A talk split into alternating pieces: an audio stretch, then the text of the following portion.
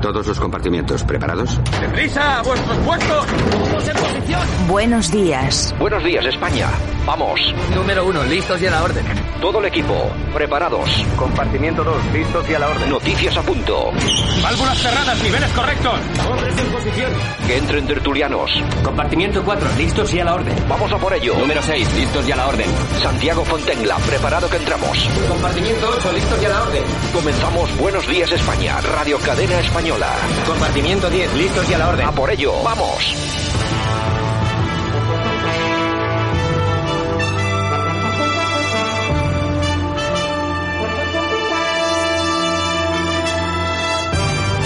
Buenos días España, aquí estamos una semana más en 60 minutos de radio.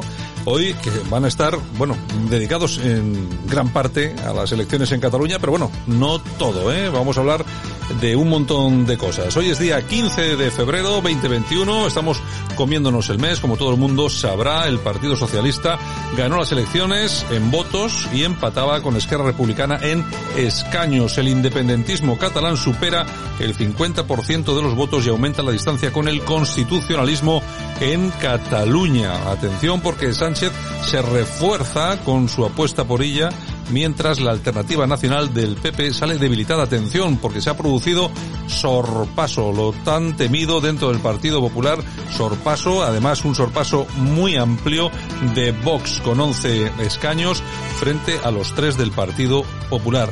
Ha, multiplicado prácticamente por cuatro los escaños. Atención, porque no sabemos si eso puede tener algún tipo de consecuencia a nivel nacional o no.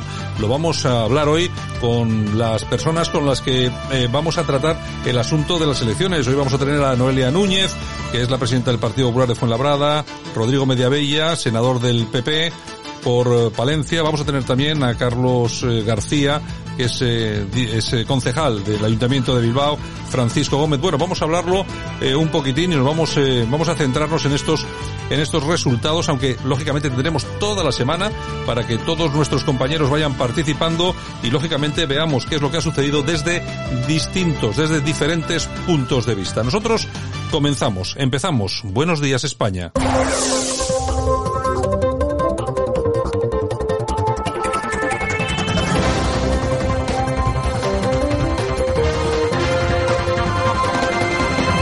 Y ya estamos en tiempo de análisis con nuestro primero de la mañana, nuestro politólogo de cabecera, Francisco Gómez. Don Francisco, buenos días, ¿qué tal? Hola, buenos días. Eh, ¿Qué tal? ¿Cómo estás? Muy bien. De, aquí estamos de resaca electoral. Lógicamente, por fin hemos terminado ya con este capítulo. ya era hora, ya era hora, ya era hora. Sí, sí, porque al final se ha extendido demasiado, ha sido unas, unas, una campaña electoral muy arisca, muy, muy complicada para algunos partidos. En algunos momentos se ha rozado la violencia física y, y desde luego que es un, una forma de estar extre, eh, especialmente estresados, eh, tanto la sociedad catalana como el resto del país, pendiente, pendiente de este asunto, ¿no? Bueno, al final unos resultados, como preveíamos, pues bastante penosos para los intereses generales de España, en donde hay dos opciones evidentes. Una es el nacionalismo y otro es el nacionalismo mezclado con el progresismo del Partido Socialista Catalán. Por lo tanto, sea como fuere, malo para España. En cuanto a, lo, a lo que tiene que ver con el centro derecha, bueno, pues se ha producido algo que se podía esperar y es al final los buenos resultados que ha obtenido el partido de Santiago Abascal. Bueno, pues se ha producido finalmente el sorpaso eh, sobre el Partido Popular de Pablo Casado y eso ha provocado efectivamente que los principales medios de comunicación, que ya sabemos que son pro gobierno, pues están francamente contentos por el asunto. Sin embargo, hay que tener la cabeza fría y ser conscientes de que el PP mmm, jugaba en Cataluña, que no es precisamente uno de sus feudos pues más, más importantes, ¿no? Por tanto, bueno, pues habrá que ver eh, sin más pues la reacción dentro del Partido Popular, pero sobre todo en la que tendremos que estar muy pendientes es de la reacción en Ciudadanos y sobre todo aquí en Madrid, donde habrá que ver qué medidas toma Inés Arrimadas o una supuesta, no sé si llegaremos al extremo de que se plantee ya ha convocado, eh, ya ha convocado para esta tarde una, bueno, ha convocado a todos los líderes del partido, imagino que alguna sí. conclusión saldrá de ahí.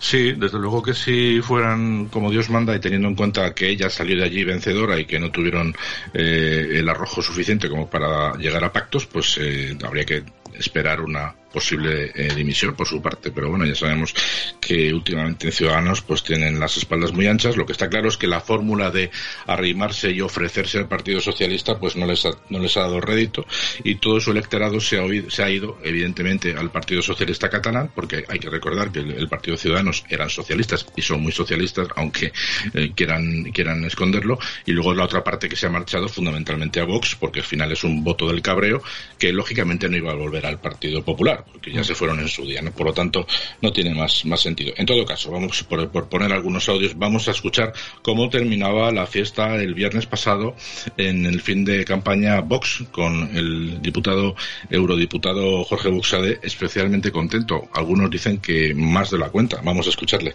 hay que votar a Por los barrios seguros hay que votar a hay que votar a Vox. lo han sacado. en el vídeo se ve que lo sacan del escenario. Porque claro, el tío estaría de celebración, se habrá unos metido unos unos, vinos buenos y ya está. En fin. alguno decía que iba ya un poco perjudicada. En, todo caso, hay que decir que, que, el cierre de campaña de Vox ha sido muy criticado, yo el primero, porque se produjo una aglomeración de gente excesiva, por lo cual, pues eh, es criticable tanto como cuando vimos las mismas aglomeraciones o más por parte del bando de Esquerra Republicana, ¿no? O sea que al final los extremos se juntan en este sentido, en cuanto a la irresponsabilidad por parte del partido organizando o por la mala organización poniendo en riesgo a sus propios a sus propios simpatizantes. Pero bueno, al final la responsabilidad individual de cada cual es la que tiene que prevalecer y bueno, pues los, los simpatizantes de Vox pues han preferido arriesgar eh, arriesgarse y contagiarse de, de, COVID. Esperemos que, que bueno que tenga la menor repercusión posible. En honor al que ha dado el sorpaso es decir, a Garriga, aunque nosotros creemos que no es un candidato muy interesante, pero bueno, al final cada uno puede elegir lo que quiera, pues en honor a, su sorpaso y en honor a su entrada triunfante en el Parlamento catalán, aunque no va a tener demasiada, demasiada eh, expectativa o expectación, puesto que al final me imagino que le harán un pequeño corte entre todos para limitarle el más mediado de lo posible sus intervenciones, vamos a escuchar lo que decía y desde el punto de vista oficial de Vox, pues con respecto a la necesidad de que la gente fuera a votar. Buenos días a todos. Hoy es un día histórico. Hoy es un día histórico porque los catalanes tienen la oportunidad de recuperar esa Cataluña que durante décadas les han arrebatado. Yo quiero hacer un llamamiento desde aquí a todos los catalanes a que acudan a votar hoy, domingo, un día de la esperanza, un día en que podemos empezar a escribir una nueva historia de Cataluña. Toda protesta es libertad de expresión. Lo que no es libertad de expresión es insultar a un representante público, insultar a millones de españoles y en este caso a cientos de miles de catalanes llamándoles fascistas simplemente por exponer unas ideas que no les gustan. Nosotros no insultamos a nadie y no increpamos a nadie. Esa es la gran diferencia entre el totalitarismo de la mafia separatista, de la izquierda totalitaria y nosotros, que venimos a plantear un proyecto de esperanza, de convivencia y de libertad en Cataluña yo espero un gran resultado. Yo espero, como he dicho antes, y apelaba a la movilización masiva del conjunto de los catalanes para que empecemos a escribir una nueva historia en Cataluña. Esa historia que el separatismo y algunos partidos pretendían que aceptáramos, ¿eh? que teníamos que convivir bajo el yugo totalitario donde se nos pisoteaban derechos, donde se nos pisoteaban libertades y donde además aquellos que en teoría tenían que defender a los catalanes porque se arrogaban el constitucionalismo se ponían de lado o caían en la tibieza. Ahora eso ha pasado a la historia, viene una nueva era política, un nuevo partido político que con la contundencia, con la rigurosidad y con la coherencia va a dar voz a esa Cataluña silenciada y a esos catalanes que están abandonados. El mejor resultado para Vox será irrumpir en el Parlamento de Cataluña porque de una vez por todas se va a poder decir lo que décadas ningún partido ha. Muchas gracias. Bueno, yo creo el, eh, no sé, el voto fíjate lo que te digo, que no creo que haya sido Garriga, no creo que Garriga sea un gran candidato que arrastre eh, votantes mm, y yo creo que los votos son de, gente muy cabreada, ¿eh? gente eh, que ve en Vox lo que no están diciendo otros partidos y yo creo que hayan sabido arrastrar una, una muy importante cantidad de votos, ¿eh, Francisco? Sí, es el voto del cabreo, evidentemente, y es el voto hacia una marca nacional. Esto lo vamos a ir viendo en todas las comunidades que se vayan produciendo elecciones. O sea, al final esto es obvio. O sea, no se, no se vota al candidato. De hecho, Vox en Cataluña es un auténtico desastre. O sea, los que conocemos perfectamente Vox y, y, y, y el partido por dentro sabemos que, que, que, bueno, pues que hay innumerables facciones dentro de Vox en Cataluña y eso va a ser un polvorín. Ahora que van a pillar cacho, ahora que tocan moqueta roja, pues vamos a ver lo que tardan en aparecer los problemas, ¿no? Veremos si finalmente no terminan en una gestora, como sucedió, por ejemplo, en Murcia, tuvieron unos resultados también magníficos. Desde luego, mm, la situación actual del partido no es nada halagüeña. Pero bueno, hay que reconocer que ya están dentro, que al final, bueno, pues desde el punto de vista constitucionalista es bueno, porque teniendo en cuenta el batacazo de Ciudadanos, pues al final hay un contrapeso más que va a ser Vox dentro de esa institución, que bueno, pues va a ser muy interesante escucharles, sobre todo teniendo en cuenta que, como te decía, es muy probable que se planteen hacerles un cordón, un cordón sanitario dentro de la propia institución, dentro del Parlamento, como ha sucedido en, en, en el País Vasco. ¿no? sí, sí. En, en, todo caso, eh, para, para continuar ya y terminando, eh, la tarde no, no comenzaba especialmente bien eh, para, para, para Vox. De hecho, bueno, el diputado Juan Luis Stigman se reía, se reía del aspecto físico del candidato del Partido Popular y, y criticaba fundamentalmente pues que se hubiera presentado eh, con, con, un pañuelo, en cual él decía que era un pañuelo un tocado palestino, ¿no? Y le criticaba por, por este hecho. O sea que fíjate, estamos hablando de, unos, de uno de los diputados más serios de, sí. de Vox a nivel nacional y era el, el, el, representante del Partido Popular, Alejandro Fernández, el que le pedía un, le pegaba un zasca monumental diciendo que no, que era una bufanda que le había regalado su señora eh, y que era um, obra de un peligroso diseñador, diseñador sí, yihadista, ¿no? El gallego Roberto Berino. Roberto Berino. O sea, imagínate cómo estaba la cosa en Vox, que no tenían nada claro y que este hombre, pues como te digo, que es un populista científico, pues eh, metiera este, este importante gazapo. O sea que la cosa estaba un poco tensa, pero bueno, al final las cosas han salido bastante bien para ellos, pese a que Ignacio Garriga ya tuvo problemas a la hora de ir a votar, porque ahí le estaban esperando pues las Femen, ¿no? Las pesadas, las, pesadas, las pesadas de Femen, que son pesadas. Sí, la, las feministas estas que generalmente pues se, se desnudan de cuerpo para arriba, de, de, de, torso para arriba, enseñando sus atributos pintarojeados, en fin, pegando cuatro gritos como locas. Vamos a escuchar lo que sucedía.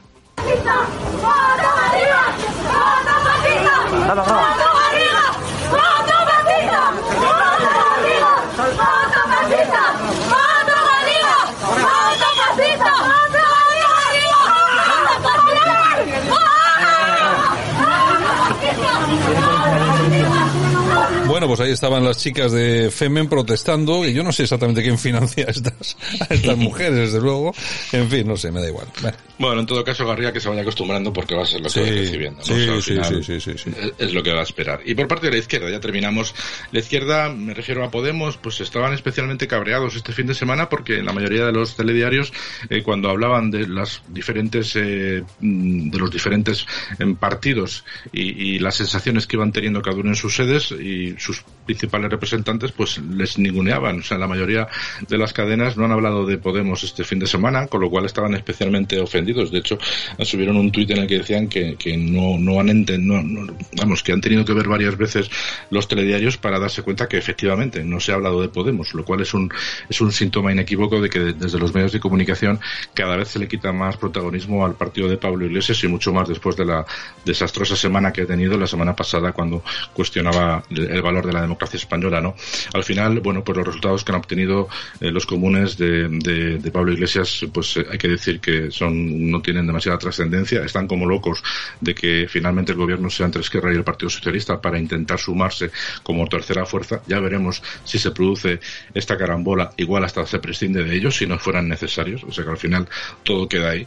Pero bueno, al final hay que destacar que efectivamente pues estaban bastante cabreados. Igual que en el Partido Socialista Catalán, pues eh, pasaba más o menos lo mismo, porque esperaban, aunque tenían unos buenísimos resultados, pues esperaban eh, pues algo más y, y, al final pues van a estar dependientes de que Esquerra quiera o no quiera eh, cumplir ese pacto que firmó con el resto de nacionalistas para firmar, o sea, para llevar a cabo esa, esa firma en la que hacían un, un cordón sanitario al PSOE eh, indicando que no querían gobernar con ellos. Ya veremos en qué queda, ¿no? En todo caso, se ven unas imágenes en las que Salvador ya aparece con un, con un, con un traje, con un, un abrigo un, de medio cuerpo, que le sobraban dos tallas, se ve que al hombre no le llega la camisa al cuello, simplemente en pensar que como no salga como presidente, pues va a quedar en una situación bastante insignificante, teniendo en cuenta que sería Esquerra quien, quien tendría, la Esquerra sería la que tendría toda la importancia en Cataluña y sobre todo eso se trasladaría a nivel a niveles general en las, aquí en Madrid en, en, el, en el Congreso, donde sería francamente pues eh,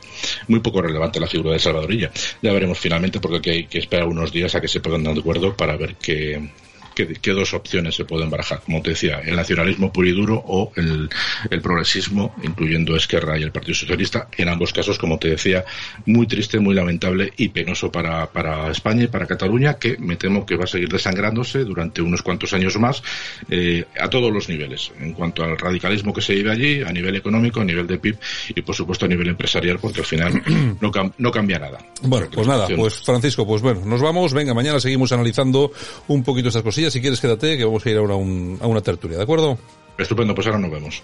Escuchas Buenos Días España. Aquí no nos callamos. Pues aquí estamos, día 15 de febrero 2021. Yolanda Cemorín. Hola, buenos días. Hoy no empezamos, vamos a ver, lo normal es que comencemos con, con un, siempre, con un corte de audio. Pero es que hoy vamos a avisar, ¿eh? Claro, eh, pero es que hoy os vamos a avisar, porque claro, es que... Esto es como las películas, esto puede perjudicar seriamente su salud mental. Es que, vamos a ver, eh, vamos a escuchar una cosa que, pues eso, que realmente es muy...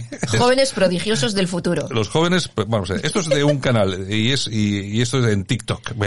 Eh, es un señor que tiene un canal que habla de geografía y hace preguntas, bueno, es un señor, no es un chavalito, eh, que hace preguntas de geografía. A jóvenes prodigiosos. A jóvenes de TikTok. y entonces surge lo que van a escuchar ahora mismo. Atención, porque es que esto es importantísimo para el futuro, para el futuro de España. Vamos, vamos con ello. Presento, soy Supergeografía. ¿Cómo se llama el río que provocó el cañón del Colorado? El Nilo. ¿Cuál es la capital de Egipto? Egipto no tiene capital, ¿no? ¿Por qué? Eso es un país. ¿Y España no tiene capital? Pues yo qué sé, no lo sé. ¿Cuál es la capital de España? Tampoco lo sé. ¿Cómo no lo vas a saber? ¿Lo dices en serio o me estás vacilando? No, te lo juro que no lo sé. Vamos a ver. Que España no tiene capital. ¿Pero cómo no va a tener capital España? Vamos a ver. Todos los países tienen capital. Me presento. Soy Supergeografía. ¿Qué mar baña a Cantabria? Atlántico. A Cantabria le baña el mar Cantábrico. ¿Cuál es la capital de Egipto? Mesopotamia. ¿Quién fue el primer presidente de América? John Lennon. ¿Cómo, cómo? ¿Cuántos colores tiene la bandera de España? Tres. ¿Cuáles? Rojo y amarillo. Pero son dos. Me presento. Soy Supergeografía capital de Austria. Austria está en Alemania. Ya, es muy bonito. Yo, ¿El qué? ¿Que Austria está en Alemania? A ver, Austria es un país, Alemania es otro. Ámsterdam está en, Alemania. Ámsterdam, capital de Holanda. Y de Austria es Viena. Geográficamente, ¿a qué continente pertenecen las Islas Canarias? A España. No, Marruecos. A ver, España no es un continente, lo primero. A Cataluña.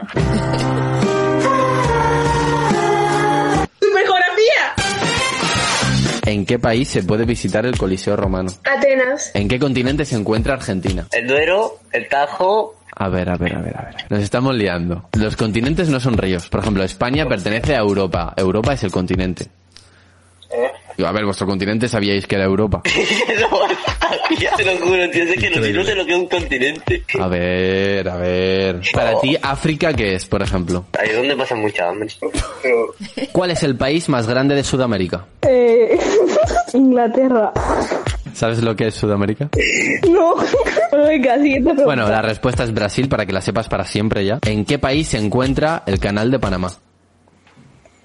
España. Te parecerá una locura, pero el canal de Panamá se encuentra en Panamá. Eso ¿Eso existe? Es, increíble. Lo hemos querido eh, recuperar para nuestros oyentes porque es que me parece. Espero que, sea una minoría de la juventud. No, a mí lo que a mí lo que a mí lo que me parece es que precisamente no es una minoría de la. Yo por, por ser un poco así. bueno, es que es increíble. O sea, desde personas de esto esta es la generación eh, Z famosa. Que debería de ser la mejor generación, la más formada y míralos, no saben. No saben lo que es, no saben lo que es Europa. Ahí hay una persona que no sabe cuál es la capital de España. dice, dice Canarias pertenece a Cataluña. es una cosa que yo alucino, de verdad. Yo es que no, no acabo de. ¿De qué color es el caballo blanco de Santiago? Pues negro, no lo sabemos. Negro. Buenos días, España. Ay, señor, Dios mío. La que nos ha tocado, la que nos ha tocado. Este es el ministerio de todas las mujeres. De todas las mujeres. Vamos En Radio Cadena Española no nos cansamos. No nos cansamos de madrugar. No nos cansamos de contar la actualidad. No nos cansamos de decir las cosas claras. En fin, que no nos cansamos de tocar los temas más importantes. No nos cansamos. Este es el ministerio de todas las mujeres. De todas las mujeres.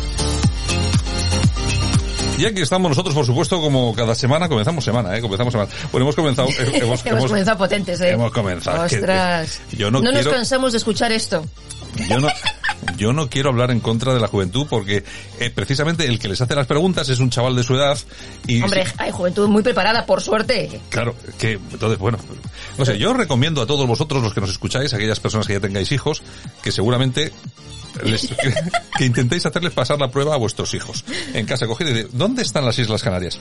Si os, si os dicen que están en Cataluña, deshaceros de los niños. O sea, eh, darlos a un orfanato. Estos tienen que ver más programas así como Pasapalabra y todas Sí, esas cosas. pero ¿para qué Pues no, no tienen ni idea. O sea, no, pero vamos a ver, cada vez, cada vez esta gente más joven, cada vez lo que consume son contenidos en internet. Y no pero, estudian. Pero es que claro, los contenidos en internet no son, que eh, vamos a ver, no es que sean culturalmente avanzados. A ver, Santiago, que esta juventud, esos que salen aquí en, eh, en ese TikTok, pues lo que aspiran es a ir a televisión a un programa de estos frikis, a la isla de los famosos o estas Sí, cosas. yo también, también y, quiero ir. ser unos ignorantes y punto pelota y nada yo más. también, yo también quiero ir a la isla Tú para famosos. adelgazar. Yo, sí, mira, sí. Y para ver chicas en bikini. También. Bueno, en la isla, bikini. en la isla de los famosos ahí tienes que ver de todo, chicos y bikini. imagínate Ay, señor, imagínate señor. que toque- me toca ir a la isla de los famosos con matamoros y un día por la mañana me despierto, voy a, a pegarme el baño mañanero en la playa y me lo encuentro saliendo en bola. Me voy, sáquenme de aquí. Igual es peor que te encuentres a Jorge Javier. Soy ido como, ido a la leche. Pero como la leche. Ay, bueno, el Estado deberá pagar a la familia Franco los gastos de conservación y obras en el Pazo de Mirás desde 1975, así lo ha dicho la Audiencia Provincial de La Coruña. Es Un de- pastón nos va a costar, ¿eh? Eh, no, vamos a ver, es que yo, que es lo que ponías el otro día tú, es que estos nos va a costar más que el, que el propio Palacio, claro, desde el año digo. 75, ¿cuántos años son? No sé. Pues son 25, 45, ¿no? No sé, bueno, un montón. A unos gastos mínimos, porque el Palacio de Meras tendrá unos gastos anuales como mínimo, digo yo, que de entre 15 y 20 mil euros. Una pasta tiene que costar, una casa, O- más, o- o, más. o más. Solo en recibos IBIS y todas esas cosas. Bueno, sí, claro, los, los sueldos de la, de la gente que Claro, trabaja allí todo el año, mantenimiento y todo. mantenimiento. y tal. No quiero ni pensar cuánto va a costar la movidilla. Nada, lo van a pagar todos los que han pedido sacar a Franco del Valle y Sí, que se retire con el, sueldo- Pazo de Meirás. Con el sueldo de Pablo Iglesias. Exactamente. Bueno, y en ABC nos cuentan que la UDEF destapa cómo Neurona devolvió dinero a miembros de Podemos. Monedero, por ejemplo, cobró 26.000 euros eh, por una factura, ciento y pico mil, o sea, Bueno, y además empiezan a ver la luz ya ciertas facturas Sí, de, sí, sí, de sí. monedero. Bueno, vamos a ver dónde acaban, porque eso se les llena En siempre, sitio. se les lleva, se les llena la boca siempre de hablar de corrupción. Siempre están con casos del PP de hace 20.000 años, pero claro, al PSOE no lo tocan y ellos, menos. eh, ellos nosotros menos, somos Dios. buenísimos. Bueno. Exactamente. Bueno, y en Periodista Digital nos cuentan que Irene Montero, la del Ministerio de Todas las Mujeres, afirma que trabajará para que las mujeres puedan estudiar carreras científicas. No te lo pierdas. ¿Qué diría la pobre Margarita Salas? es que o sea- yo de todos modos esto del Ministerio de Igualdad. Yo, vamos a ver, yo soy un tío y la verdad es que os lo digo sinceramente. Es que me afecta bien poco. Ahora, si yo fuera mujer y precisamente de esa condición de ser humano, mujer, femenino, dependiese de, de la defensa, dependiese, dependiese de esta gente, yo estaría cabreadísima. Pues así estoy yo. Pues así estoy yo, claro. O sea, o sea, mujeres, mujeres que vienen a decir a otras mujeres cómo hay que hacer las cosas, cómo hay que ser para ser buenas mujeres. Y van a estudiar científicas. Bueno, y eso, y luego hay otra cosa, que estas siempre han ido, siempre han ido de super liberales, super progres, y son, eh, son, vamos a ver, lo más, iba a decir ultraconservador, pero bueno, podemos decir lo más puritano. Las, eh, las chicas ya no pueden trabajar como azafatas en la Fórmula 1, ya no se puede, ya la- aparecer... Lo de los eh, escotes y lo- todas Sí, lo de la. Miss Mundo y todo Mm. esto es una cosa horripilante. En las playas, andaros, andense ustedes con cuidado, que si es nos, que... va- nos van a hacer bañarnos con burka. Con burka. Al tiempo. Dentro de poco. Al tiempo. En vez de llamarlo burka, lo llamarán el trajecito Podemos. pero nos sí. tapará lo mismo todo el cuerpo. Nos vamos, que nos vamos a los años 50 otra vez. Por eso quiero hacer yo una caravana de esas de mujeres para ir al Ministerio de todas las mujeres. bueno, Es bueno. que- Oye, yo estoy convencido que si la, si la organizas ahí, eh, Yo he dicho que cuando podamos pasar fronteras, organizo una caravana de mujeres para ir al ministerio. yo creo que un par de autobuses sí que te montas aquí con, digo con yo. oyentas. Y montamos, con oyentas de montamos, Radio vamos, Cadena. queremos entrar al ministerio de todas las mujeres, que nos reciba, vamos, la superpoderosa. Bueno, la razón. Eh, muere el general de la Guardia Civil Enrique Rodríguez Galindo desde el cuartel de Inchaurrondo, pues ya sabes, dirigió algunas de las más importantes operaciones Mm, mm. contra la banda terrorista ETA, evitando muchos atentados y deteniendo a muchos terroristas. Bueno, pues sí, hombre, Galindo, que ha salvado muchas vidas, habrá que agradecerle el servicio, ¿no? Hombre, claro que sí, Pues bueno, efectivamente. pues, eh, se lo agradecemos. Y News nos cuenta que Nueva Zelanda confina su mayor ciudad tras detectar tres casos de COVID-19 en la misma familia. Tres casos, ¿eh? Y confinan la ciudad. Igual que España, ¿eh? Oye, Auckland. es- esto es igual que España. Igual, Tres- igual. Tres, tres casos en la misma familia y ya cierran todo Madrid. Anda, que si pillan el portal este de aquí que ha habido cinco muertos y 30 No, contagiados. No, pero te digo yo que cierran Madrid porque está Ayuso. O sea, otra, sí, sí, otra no, ciudad otra ciudad ni la tocan, vamos, es una cosa. Oye, Oakland, yo tengo ganas de ir a Oakland. Pues oye, ¿cuándo abran fronteras también? Pues no sé, lo que pasa es que en Australia no son como aquí. no, no, no, allí tienes que entrar con cuenta bancaria ya para empezar. allí llegas, no, vengo de vacaciones. ¿Y de ¿Cuánto- cuán- cuántos días de vacaciones? ¿Y cuánto dinero tiene usted para gastar? ¿Cuánto va a gastar aquí? Si no va a gastar dinerito, ya, No se- entra. ya puede ir yéndose por donde ha venido. Exactamente, la tribuna del País Vasco.com. ¿Qué nos cuentan? 14 detenidos en Dinamarca y Alemania por planear atentados islamistas. Acumulaban material explosivo suficiente para fabricar bombas y también gran cantidad de armas. Bueno, Casos aislados. Es que estos no paran. Aquí lo que pasa es que Están en lo suyo. últimamente no tenemos demasiadas noticias sobre esto, pero eso no quiere decir que no estén y no existan. No, pero está hablando de la pandemia, la pandemia y de esto parece que ya no es existe. como, esto es como las ratas. No, no, se, no se ven, Pero pero, están. está- pero están. O sea, y cada vez más grandes. Cada vez más grandes y más peores. Exactamente. Más, más, más peores. Hay algún. Virus también en las alcantarillas porque deben crecer muchísimo. Bueno, Moncloa, aten- eh, atender pateras sale caro. El gobierno destina dos millones para Cruz Roja pues para ayudar en las costas. Claro, para que no y para que puedan bailar las chiquillas con los inmigrantes en los hoteles de lujo donde están alojados.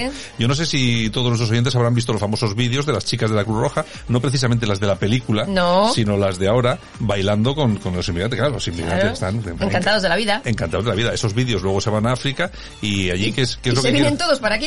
Claro, vamos a ir para allá, nos meten en un hotel. Están las chiquitas estas que bailan con nosotros. Y bueno, en el vídeo se ve que bailan. No quiero, no Bailan. quiero, no quiero ni pensar nada. más. Baila, baila morena. Bueno, ¿qué diario? Pablo Iglesias descarta su salida del gobierno y advierte que mantendrá el pulso a los ministros socialistas. Y es que, claro, hay ministros que quieren limitar sus funciones. Estos no saben con quién se las juegan, ¿no? Bueno. A quién metían en casa. ¿Qué más? En fin. Bueno, transparencia blinda a Sánchez. Le permite ocultar informes del COVID porque no ve suficiente interés. Anda, que si lo ocultan Es otros... increíble, lo que están haciendo con todo esto es increíble. Yo me acuerdo que decían de Aznar, Transparencia. decían de Aznar. Claro, es que Aznar en la segunda legislatura, claro, tuvo tintes como eh, dictatorial. Vamos, comparas a Aznar con esto, vamos, a- eh, Aznar es el Papa Francisco al, al lado de estos tíos. Es acojonante. Bueno, en fin. En fin, bueno, confidencial. Los obstáculos de China para indagar el origen del COVID-19 reavivan la hipótesis del laboratorio. El gobierno de Estados Unidos ha dicho que no aceptará las conclusiones de la OMS si ellos no han sido capaces de verificarlo de forma independiente. A ver si ahora resulta que Biden le va a dar la razón a Trump. Exactamente. y, va, y va a decir, hombre, esto de la, esto de la OMS no es lo que parece. Ay, Trump, le veremos en cuatro años. Venga, ¿qué más? Más de un 24% de los españoles planean viajar en su coche privado en Semana Santa. Ah, aquí no pasa nada. De vacaciones todos en Bueno, Semana pues Santa. pero solo un 24%. Un 24%. Hay un se- no, el titular es el 75% dice que no piensa bajar. Ya, ya, ya, ya te contaré yo lo que pasa en Semana Santa. ¿Qué Bueno, tenemos? con noticias de corazón. ¿Qué tenemos? Bueno, pues Kiko Rivera, que se ha estrenado en su programa de redes sociales con Bertín Osborne, que se lo han pasado muy bien, han contado anécdotas y le dijo algo que no sabíamos, que el día que falleció su padre en la Plaza de Toros de Pozo Blanco, Mm. actuaba él en Pozo Blanco, Bertín Osborne. ¿Ah, sí? Efectivamente, yo no lo sabía. Ah, pues yo tampoco. Pues mira, te has enterado y los oyentes también. Bueno, pues se lo está montando muy bien el Kiko Rivera. Pero bueno, Sí, me parece señor, muy bien sí, que sí. ponga que ponga en marcha el canal porque El, el próximo en entrevistar es Jorge Javier Vázquez. es que, hombre, claro, es, claro, ha soltado la telilla. De tira, de, oca oca y tiro porque me toca. Bueno, y será Carbonero que ya tiene el alta y está en casa. Bueno, nos alegramos mucho. Y María Teresa Campos, que ha dado un toque a sus hijas porque dice que, oye, que están muy guerreras y que la van a eclipsar su regreso a la televisión. Ya sabes que tiene un papamóvil de esos que va por la calle. pues. No sé yo, no sé yo lo que va a salir de ahí. Pero Ay, bueno, de verdad. ¿Qué más? Toñejas. ¿A quién? Pues para Jorge Javier Vázquez. ¿Pero qué ha hecho ahora Jorge Javier? ¿Qué ha, hecho, qué ha- qué ha hecho Jorge Pues mira, Javier? por ejemplo, ha dicho que antes eh, iban la gente a supervivientes para adelgazar y ahora pues que se van al Zendal. Hay que ser- Hay que hay- ser hijo de su madre. Hay que ser eh, tonto, básicamente, porque las declaraciones, hombre, vamos a ver, pueden, eh, uno los puede tomar, bueno, porque es una broma y tal y cual, No, pero es que no. pueden ser broma porque es un hospital y la gente va allí básicamente o a curarse o a morir. Y sé que lo lanza, lo lanza. Y entonces decir, hacer un chiste sobre esto, no es que sea de mal gusto, es que incluso puede ser hasta querellable. De hecho, yo, si fuera un responsable jurídico de la Comunidad de Madrid, ya estaría redactando la querella. Vamos a ver, estamos en lo de siempre. Todo el mundo hablando mal del Hospital Zendal. ¿Por qué nadie habla con todas las personas que han salido curadas del Zendal. Porque es, me interesa. es la única comunidad de España que ha puesto en marcha un hospital única y exclusivamente para pandemias. Lo ha puesto al servicio además de todos los españoles, no solamente de los ciudadanos de la Comunidad de Madrid. Bien, las críticas han ido más allá. Ha habido eh, boicots, ha habido Robos. sabotajes, ha habido gente eh, cerrando las tuberías, etcétera, etcétera, etcétera. Simplemente porque hay una señora que se llama Ayuso, que es del PP, que me da igual de lo que sea, pero resulta que es del PP, que lo está haciendo y lo ha hecho muy bien, a pesar de lo, todo lo malo que ha tenido, y tenemos frente a ello, pues un gobierno que quiere cepillarse la Comunidad de Madrid. Exactamente. Y de eso se trata. Y entonces aparecen los progres este, como este, el, el Jorge Javier, un multimillonario, porque ahora, y yo siempre lo digo aquí, los millonarios ya no son de derechas. Antes decía todo el mundo, no es que los millonarios son de derechas. Mentira. Los millonarios ahora son de izquierda. Este Jorge Javier Vázquez, que dijo en su momento que su programa Sálvame era para rojos y para maricones, lo dijo él, no lo digo yo, pues yo no sé para maricones si será o no, yo lo veo y no soy. Pero desde luego, para rojos, Tampoco, porque los que lo hacéis sois todos millonarios y encima sois todos de izquierdas. ¿Por qué será? Efectivamente. ¿Por qué será? Bueno, aplausos. ¿Para quién unos Para aplausitos? Donald Trump. Hombre, Donald. Oye, ha sido absuelto de su segundo impeachment. Bueno, hombre, es que eso ya estaba visto, entre otras cosas. Bueno, eh, ha habido, la última ha sido realmente fantástica cuando se han presentado las, entre comillas, pruebas contra Trump en el, en el Congreso americano y resulta que iban algunos tweets de Donald Trump falsificados que él no había, que él no había puesto.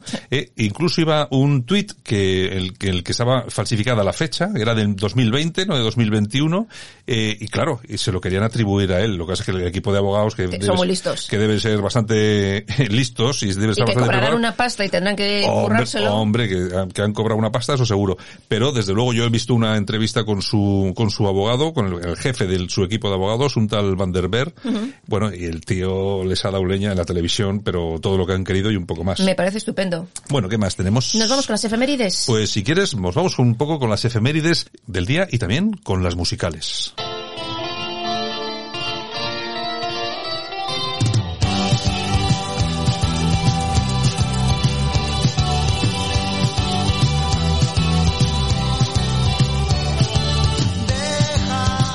Y hoy tenemos aquí a Los Secretos con ese tema, déjame un pedazo de clásico de la música española. Española, efectivamente. Y es que tal día como hoy del año 1960 nace en Madrid Enrique Urquijo. Cantante, guitarrista y compositor, formó junto a sus hermanos Javier y Álvaro el grupo TOS que en 1980 se transformó en Los Secretos. Grupo que ha vendido más de 25 millones de discos. Con tendencia a la depresión, las drogas fueron habituales en la vida de Enrique, que murió en una- por una sobredosis en el año 1999. Le encontraron en un portal de Madrid y dejó grandes temas para la historia como este Déjame Ojos de Perdida. ¿El tema es Ojos de Perdida o Ojos de Gata? De Ojos de Perdida. Ah, Ojos de- Es que tiene Sí, una sí, canción tiene- que es Ojos también, de Gata. También, también. Búscame, Javi, por favor, Ojos de Gata, que igual, igual hay algún oyente diciendo, este está loco. No. A ver, búscanos, búscanos, por favor, Javi, el, el Ojos de, el Ojos de Gata. Más lentito. Mm, Este es Ojos de Gata, Ujú. efectivamente. Bueno, ¿qué tenemos de efemérides? Bueno, tal día como hoy del año 1941 se inicia en Santander un gran incendio que durante dos días arrasó la ciudad. Y tal día como hoy del año 2003 fallece la famosa oveja Dolly, el primer animal clonado. Y también tal día como hoy, pero del año 1944, nace el director de cine Alan Parker, con grandes éxitos en su haber como El Expreso de Medianoche, Qué buena. Fama, etcétera, etcétera. Bueno, El Expreso de Medianoche, qué pedazo de película. Consiguió 10 Oscar. Qué pedazo de película. la barra del único bar. Y también tal día como hoy, pero del año 1948, nace la presentadora de televisión Mayra Gómez Kemp. Una canción al oído. Yo eso de Ojos de Perdida que has dicho creo que no existe. Sí, hay, sí, hay una canción, sí, sí, ¿tú sí, crees? sí, Yo sí, no sé, a sí. ver nuestros oyentes que opinen, a ver si nos, si nos lo, nos lo certifican que decía aquel. Muy bien. Esta, no- esta canción sí, esta es preciosa además. Bueno, Yolanda Cemorín. Bueno, pues un besito.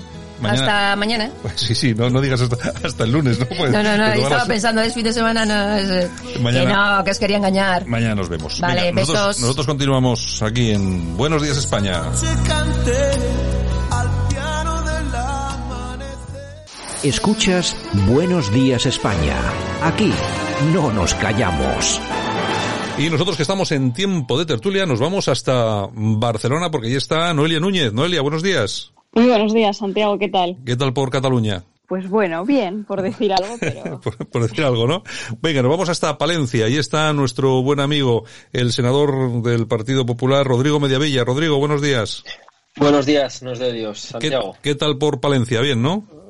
Pues eh, bien también, como, como dice Noelia, por decir algo. Venga, nos vamos hasta Bilbao. Ahí tenemos a, también a nuestro buen amigo Carlos García, concejal del PP del Ayuntamiento de Bilbao. Don Carlos, ¿qué tal? Buenos días. Hola, buenos días. Bueno, y tenemos en Madrid a nuestro politólogo de cabecera, a Francisco Gómez. Don Francisco, buenos días. Buenos días a todos otra vez. Bueno, oye, pues empezamos por, por Noelia, que está ahí, está en Cataluña, que ha vivido, bueno, yo creo que habéis, eh, yo creo que también Carlos ha estado en Cataluña apoyando la campaña del Partido Popular, pero bueno, eh, Noelia todavía se encuentra allí, que también ha estado colaborando durante la jornada electoral. Y nada, pues lo primero, Noelia, valoración de los resultados de estas elecciones en Cataluña pues eh, no veo ningún buen resultado por ninguna parte. Eh, el constitucionalismo pierde, no solo pierde, por supuesto, el Partido Popular, sino que perdemos a nivel constitucional. Eh, gana las elecciones una persona que hasta mm, un día antes dijo que no iba a ser el candidato a, a las elecciones, una persona que arrastra una gestión de 80.000 muertos y con un independentismo, mm, creo que más fuerte que nunca. Rodrigo Mediavilla, una primera valoración. Buenos días, Santiago. Pues eh, un mal resultado, eh, no podemos decir otra cosa. Eh, desde mi punto de vista, el principal análisis es que el centro derecha, bueno, centro, centro derecha y derecha pasa de, de 40 diputados que teníamos en 2017 a 20. Yo, sinceramente, no entiendo que, que nadie de ese bloque pueda celebrar nada con, estos resultados y un mal resultado para Cataluña y, para España. Carlos García, en Bilbao, ¿cuál es tu primera valoración de los resultados en Cataluña? Pues sí, un mal resultado, mal resultado sobre todo para Cataluña y para los catalanes, pero también para el conjunto de para el conjunto de España, porque se consagra pues la división primero de la sociedad catalana al 50% prácticamente entre independentismo y no independentismo y luego pues un trasvase pues pues eh, creo que bastante triste y que y desacertado en mi opinión que la gente que votó a Ciudadanos o que pudo votar al PP otros partidos constitucionalistas en las anteriores elecciones pues esta vez el partido que ha aglutinado gran parte de ese voto ha sido el PSC y además lo, sé, me consta de primera mano porque he estado prácticamente la mitad de la campaña eh, ayudando a mis compañeros en el en el, en el PP catalán en concreto en Lérida, y, y he visto ese, ese trasvase que también quiero abrir una pequeña ventana a la esperanza. Son votos prestados. En su día los fueron para Ciudadanos, ahora los son para el PSC y esperemos que pronto pueda hacerlo para un partido constitucionalista como puede ser el, PP, que en algunos sitios como Jimenel, en concreto en Lérida, donde estuve haciendo campaña con Dante Pérez, eh, que ha sido su alcalde, ha ganado el PP. Por lo tanto, hay esperanza. Aunque el resultado es malo, no ha arrasado el voto separatista y muchos de esos votos que han ido en esta ocasión al PSC son votos, desde luego, totalmente prestados y votos como al mal menor. Eh, Francisco Gómez, tu primera valoración sobre los resultados electorales, ¿cuál sería? Pues previsibles teniendo en cuenta que las encuestas no se han equivocado tanto. Malo para España a nivel general y muy malo para, para Cataluña. Al final hay que tener en cuenta que el nacionalismo se mantiene e incluso se afianza. Un partido socialista catalán que estaba estancado pues coge aire con un señor que hasta hace cuatro días ha sido responsable político de 100.000 fallecidos en este país y un partido Podemos que se ha desinflado dándole oxígeno a la CUP que son más radicales todavía que Podemos y un centro derecha absolutamente descabalado, descolocado y fragmentado con el aumento del populismo, lo cual pues no es una buena noticia. eh, Noelia, un 52.7 eh, de voto separatista, un 50.3 de participación solamente, es decir, que se ha quedado un montón, la mitad de los catalanes que podían votar se han quedado en casa, que también es una muy mala noticia y seguramente de ahí se podría extraer alguna conclusión sobre esa, ese resultado del Partido Popular, quizá. Muy mala noticia porque mucha gente no ha ejercido su derecho al voto, también por la situación sanitaria que se ha vivido. Mm. Eh, a mí ya me parecía eh, irresponsable convocar elecciones eh, en plena tercera ola y mucha gente no ha acudido a votar también eh, por el miedo a, votar, el miedo a, enfrentarse a las urnas y no saber en qué, en qué condiciones hacerlo. ¿no? También la campaña ha sido una campaña muy rara, eh, sin poder tener una presencia en la calle eh, responsable, sin poder hacer una campaña cercana, una campaña próxima a, los electores y, es una pena que haya tanta gente haya, haya decidido quedarse en su casa porque principalmente el que se ha quedado en casa es constitucionalista y es una reflexión que deberíamos hacer todos los partidos que defendemos la Constitución, ¿no? ¿Por qué no hemos conseguido movilizar a ese voto que en 2017 en determinadas opciones políticas, ya sea Ciudadanos, que consiguió ganar las elecciones, pues eh, ayer se quedasen, se decidiesen quedarse en casa, ¿no? ¿Por qué eh, no hemos conseguido movilizar a ese constitucionalismo y mm, por qué se ha ido al PSC?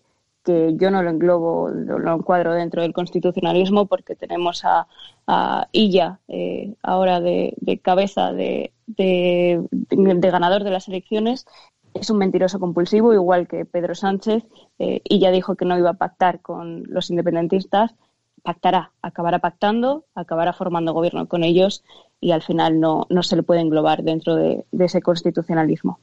Hombre, eso casi seguro. Eh, Rodrigo, vamos a ver, vamos a hablar de perdedores porque yo creo que el gran perdedor de estas elecciones es Ciudadanos, que pierden ni más ni menos que 30 escaños. No sé qué es lo que va a pasar con este partido a partir de ahora. Lo que sí sabemos es que esos 30 escaños, todos esos votos, yo creo que muchos de ellos han acabado eh, en el, en el Partido Socialista de Cataluña, ¿no? Efectivamente, Ciudadanos yo creo que, tiene que hacérselo mirar, sinceramente. O sea, han perdido 30, 30 diputados, que son, que son muchos. Ha pasado de ganar las últimas elecciones en Cataluña a, quedarse como, como se ha quedado, ¿no? Con, con seis diputados. Em, yo sinceramente confío y, creo que el análisis que ha hecho Alejandro Fernández, nuestro, nuestro candidato, es acertado. Creo que ahora más que nunca es necesario un proyecto de concordia. Mira, a Cataluña y a España, cuando ha habido concordia entre los españoles y hemos remado juntos en la misma dirección, eh, hemos salido adelante. Los mejores años para Cataluña han sido años en los que no se hablaba para nada de independentismo, ni mucho menos y eran años buenos para España. Eh, cuando el debate político, que lo apuntaba también eh, Francisco en su primera intervención, se traslada al de la confrontación brusca, al de el odio, eh, etcétera, pues eso no puede traer nada bueno. Entonces, el proyecto que representa el Partido Popular, que es un proyecto constitucionalista, un proyecto también europeísta y un proyecto capaz de aglutinar a liberales, a conservadores y a humanistas cristianos, es decir, esas tres grandes familias del centro derecha que se pueden ver representadas en el Partido Popular, yo creo que es más necesario que nunca. Y es más necesario que nunca pese al resultado obtenido en estas elecciones. Y lo vamos a ver, porque la actual situación puede que nos haya dado este resultado, pero de cara al futuro, si queremos crecer como país, si queremos avanzar, si queremos eh, remontar la actual situación de crisis sanitaria que tenemos y la de crisis económica que se avecina, o vamos juntos, o vamos todos a una, o tenemos un ambiente de concordia, o es muy difícil salir adelante.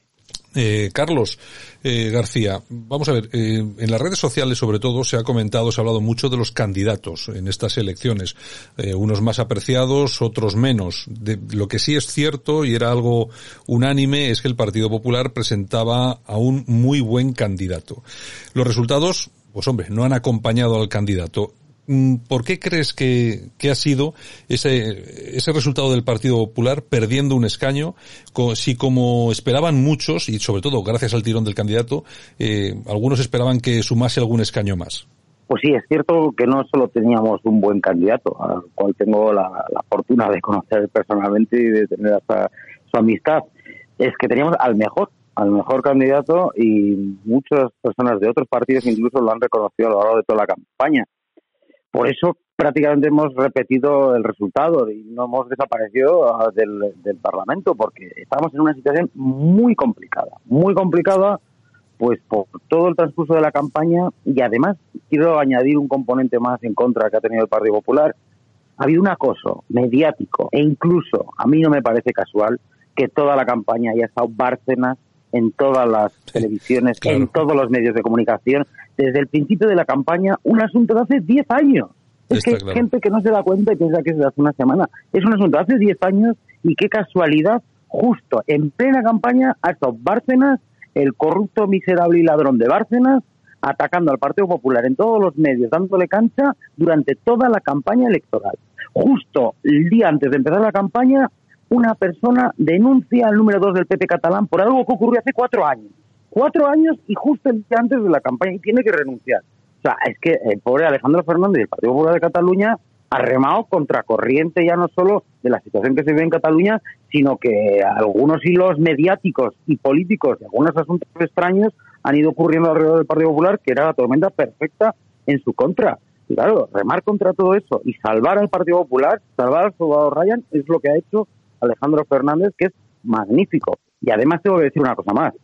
El hecho de la pandemia ya ocurrió en el País Vasco y lo vuelvo a repetir en Cataluña y además he tenido la oportunidad de estar en campaña y una de las cosas que hicimos y por la cual percibí esa circunstancia que también estaba convencido que había ocurrido en el País Vasco y efectivamente así fue, y es que esta situación de pandemia, el votante del Partido Popular en general es un tipo de votante muy sensato, muy prudente, un votante, una persona cabal, y las personas mayores a las que llamamos por teléfono, porque llamamos a todos los afiliados de Lérida, desde la sede de Lérida, junto a varios diputados, y las personas mayores, muchísimas, pues nos pedían perdón y nos decían que con todo su corazón no iban a votar, porque no querían arriesgarse con el problema de la pandemia del coronavirus. Y efectivamente así ha sido, así ocurrió en el País Vasco y así ha vuelto a ocurrir ahora. Y eso al votante del PP le penaliza más por el tipo de ideología conservadora, por el tipo de votante sensato y prudente que tenemos y en definitiva el Partido Popular de Cataluña tenía unas condiciones pues prácticamente las peores que yo he vivido y he visto nunca en una,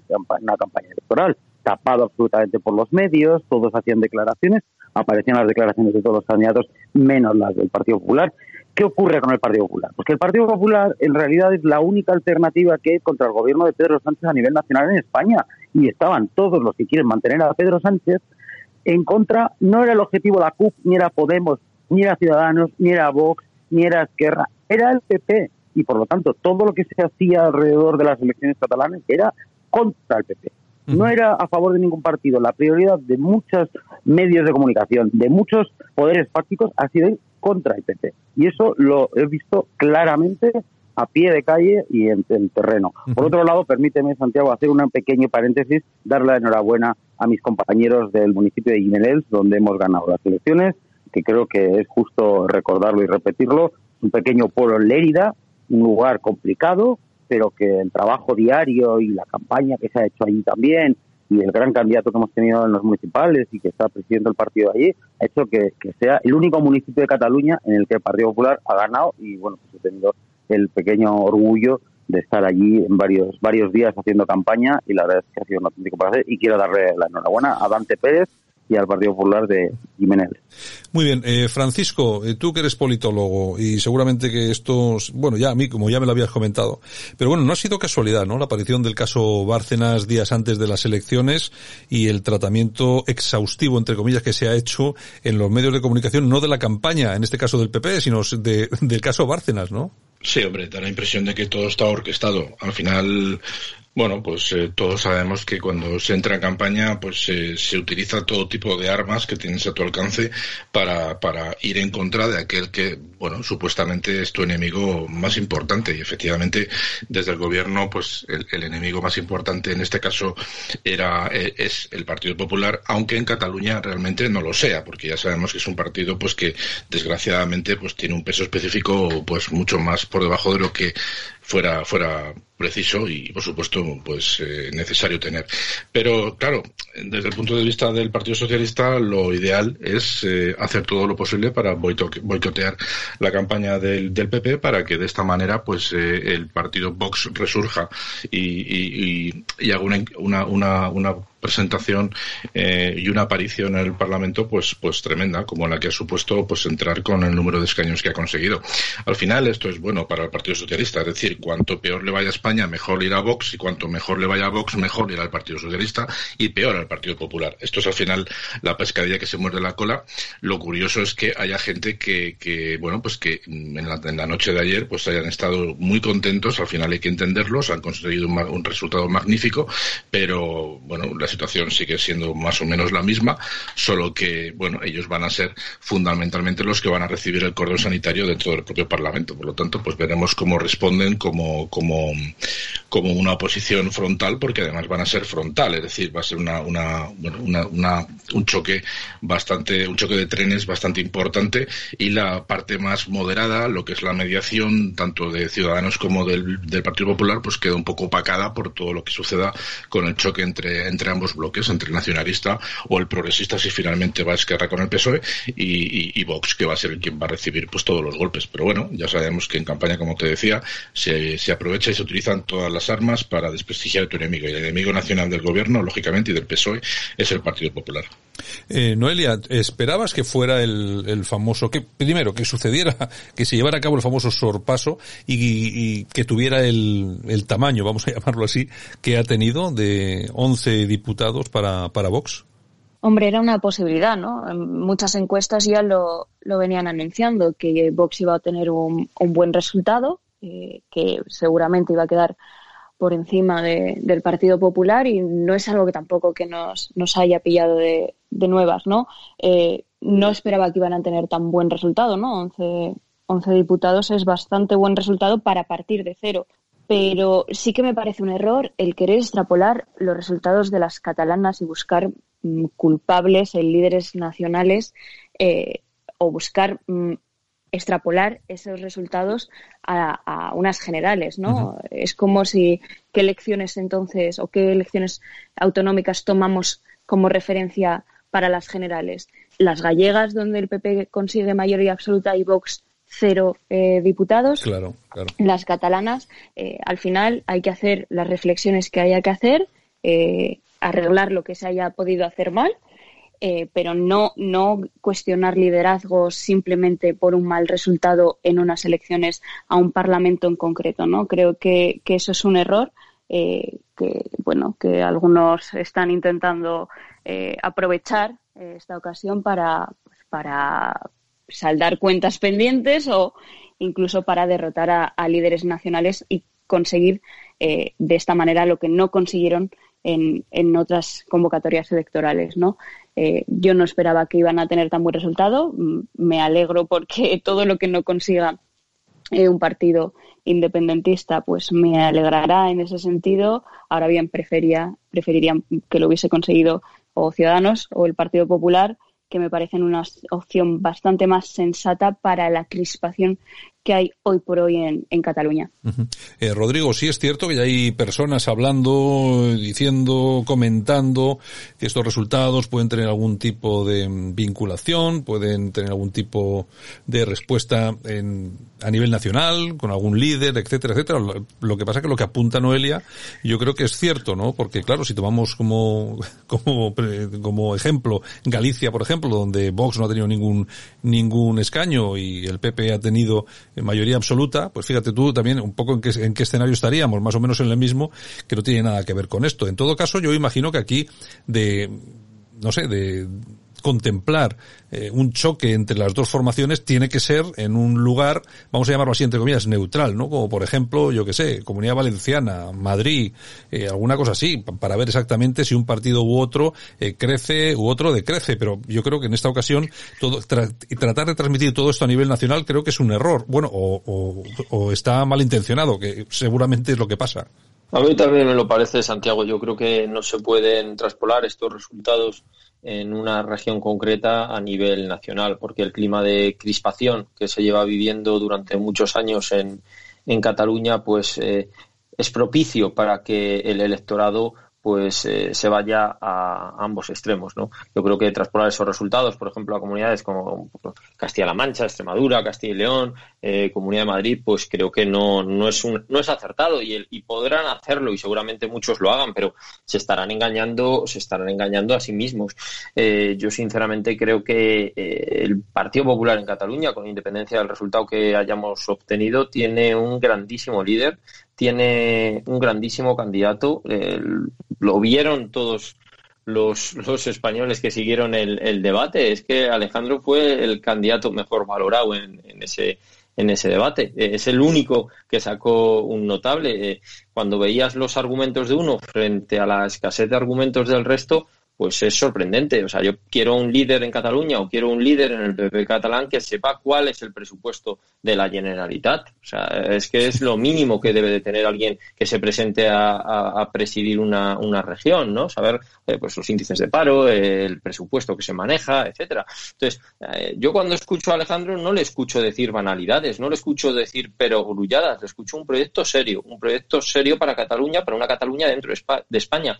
Insisto, Creo que por lo que se avecina, tanto a nivel eh, sanitario, que no parece todavía que esté del todo resuelta la situación, eh, vemos que dejamos una ola y ya viene la siguiente, etcétera, sobre todo a nivel económico, a nivel social, a nivel político, creo que es más importante que nunca para Cataluña, pero para toda España, un proyecto político como el que representa el Partido Popular, un proyecto político de concordia, donde estén representadas esas tres grandes familias tradicionalmente del centro derecha y que proponga una alternativa seria de Estado, un proyecto alternativo de gobierno al actual gobierno que tenemos de, socialistas y comunistas. El Partido Popular es más indispensable que nunca. Sánchez preferirá que el electorado del centro derecha esté dividido, no me cabe ningún tipo de duda, pero el electorado del centro derecha debe concentrarse en ese partido que es capaz de aglutinar a las tres grandes familias tradicionales del centro derecha, porque mientras tanto, si no a España y al resto de regiones, incluida Cataluña, le va a ir muy mal. Un, minuto para cada uno, para Carlos García y para Francisco. Eh, Carlos, ¿crees que va a tener este resultado algún tipo de consecuencia en el PP a nivel nacional, que es lo que apuntábamos ahora? No, yo creo que no, desde luego que no, y como muy bien comentaban tanto Noelia como Rodrigo, eh, es ridículo tratar de extrapolar un resultado de unas elecciones catalanas y vas en la coyuntura y en la situación que se han producido y en la situación que vive Cataluña a nivel nacional. Pero, por desgracia, me temo que vamos a ver cómo el Partido Socialista y el Gobierno de España van a intentar hacerlo por todos los medios y eso es además lo que han tratado de, hacer ver. Es cierto por ejemplo, en las elecciones básicas el PP sacó seis respecto a lo que hablabais de liderazgo en el centro derecha, el PP sacó seis escaños y Vox uno, o en Galicia mayoría absoluta y Vox cero. Por lo tanto, yo considero que en ese sentido tampoco influye para que el Partido Popular clarísimamente sigue siendo quien lidera el centro derecha a nivel nacional en España y creo que eso no va a generar eh, cambios en el Partido Popular a nivel nacional y, lo que sí que tendrán que hacer es en el PP de Cataluña con el apoyo de todos los compañeros de toda España es ser la voz sensata en el Parlamento catalán. Y no tengo ninguna duda que la mejor voz sensata para defender una Cataluña mejor y una España unida en el Parlamento catalán es Alejandro Fernández. No tengo ni la más mínima duda.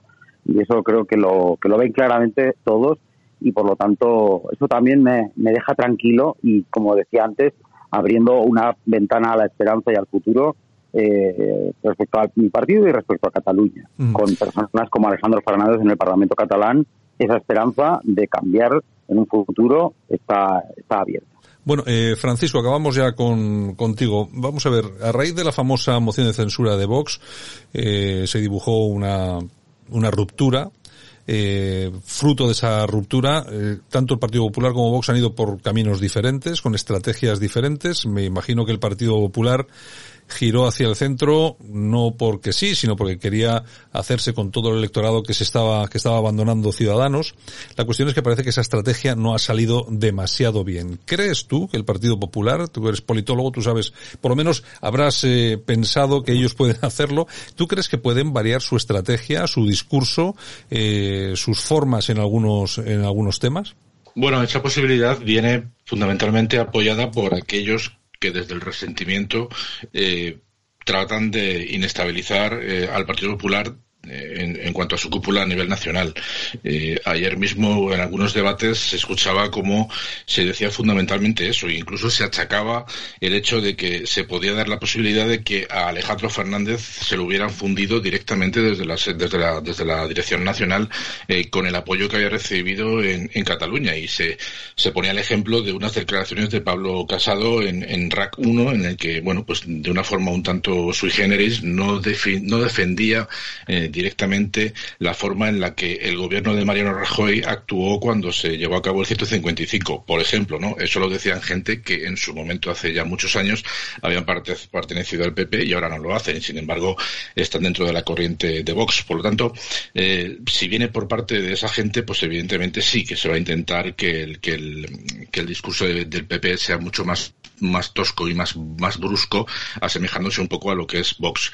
Y de hecho se llamarán al orden pues eh, figuras como Ayuso como Cayetana para que, bueno, pues en cierto modo pues que pudieran tener más protagonismo en el partido a nivel nacional. Pero ya te digo que eso a mí me da la sensación que viene de parte de aquellos que, que, que bueno, pues que, se, que les dicta su conciencia el resentimiento porque ya no están en el PP y lo estuvieron hace mucho tiempo. El PP lo que tiene que hacer fundamentalmente a nivel nacional es seguir trabajándose al centro moderado para ocupar todo el espacio que Ciudadanos está dejando. Y lo que ha sucedido en Cataluña no es más que un reflejo del cabreo sintomático que, se vive allí. Eh, es verdad que hay mucha gente que se siente abandonada, en su momento por el Partido Popular de Alejo Vidal Cuadras, cuando, bueno, pues a través de los pactos de Aznar y de Puyol, pues eh, digamos que, que prescindieron de él.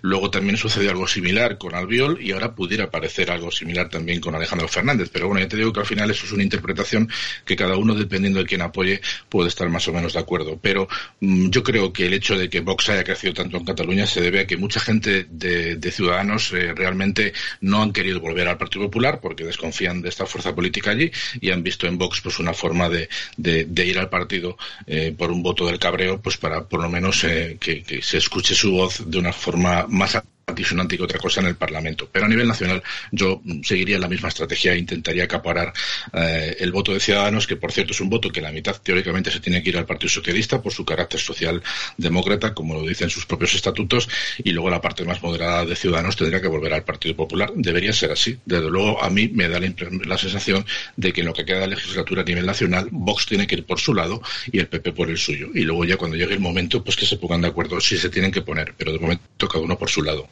Bueno, señores, pues nada, muchas gracias por haber eh, atendido a Buenos Días España, Radio Cadena, gracias por el análisis. Eh, estamos todavía con los resultados calentitos. Noelia, un abrazo muy fuerte. Noelia Núñez, que es la presidenta del PP de Fuenlabrada. También a Rodrigo Mediavilla, que es senador del PP por Palencia. También a Carlos García, que es eh, concejal del Partido Popular en Bilbao, ni más ni menos.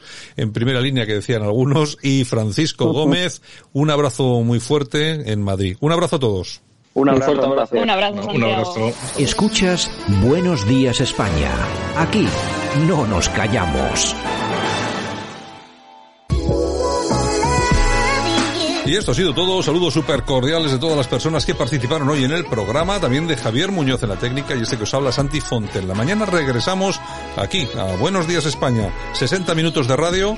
Regresamos.